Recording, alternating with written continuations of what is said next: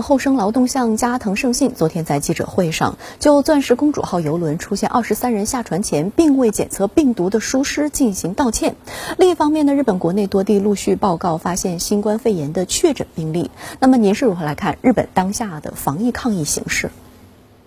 是的，美西，日本的防疫形势非常严峻。在此之前，日本的这场战役分为两个战场，一个是“钻石公主号”游轮，一个是日本本土各行政区域。那么截至目前呢，两者相加之下，日本累计的确诊病例已经达到了七百六十九人。而在二月二十一号，钻石公主号完成最后一批乘客的下层工作时，这两个战场之间的界限就被彻底打破了。那么当下日本的战役只有一个战场，那就是全国上下。这些乘客在进行居家隔离的时候，是否会引发新的人传人，甚至发生急剧性感染，这是需要日本政府万分警惕的。值得注意的是，日本厚生劳动省昨天透露，钻石公主号上已搭乘包机回国的外国人中，美国、以色列、澳大利亚、中国香港均发现了确诊病例，这是一个十分值得警惕的信号。它意味着日本政府对钻石公主号上两千多名乘客的隔离检疫方式、呃方法存在着不小的漏诊率。那么这样的机制性漏诊，远比因为厚生劳动省工作疏忽呃导致的人为漏诊更值得警惕。造成它的原因是多方面的。一方面，我们已经得知，目前 PCR 核酸检测对呃新冠病毒的特异性强，但是敏感性却不高，它存在一定的假阴性概率。由于钻石公主号上不具备医院里放射科的 CT 设备，那么在影像学分析缺席的情况下，出现漏诊几乎是必然的。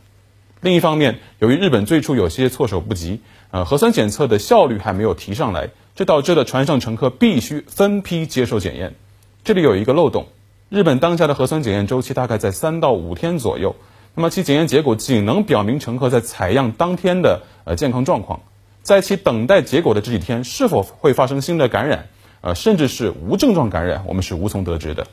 这就引出了钻石公主号最大的问题：船上的隔离措施严重不足。此前有登上钻石公主号的日本防疫专家提出警告，船上没有进行红区、黄区、绿区的分隔，这让。整艘游轮的海上隔离丧失了有效性，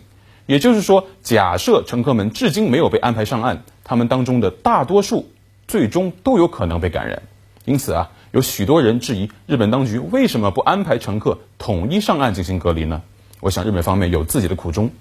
安倍政府的顾虑是多方面的，可能包括国内经济形势的压力啊，即将举办的夏季奥运会，还有全国医疗资源的调配矛盾。以及与世界各国的协调、世界卫生组织的沟通等等，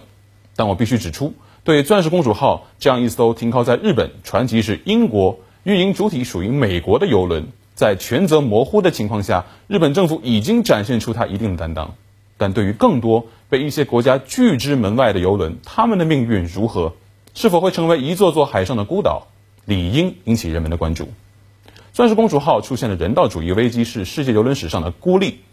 我衷心希望这样的故事能够到此为止。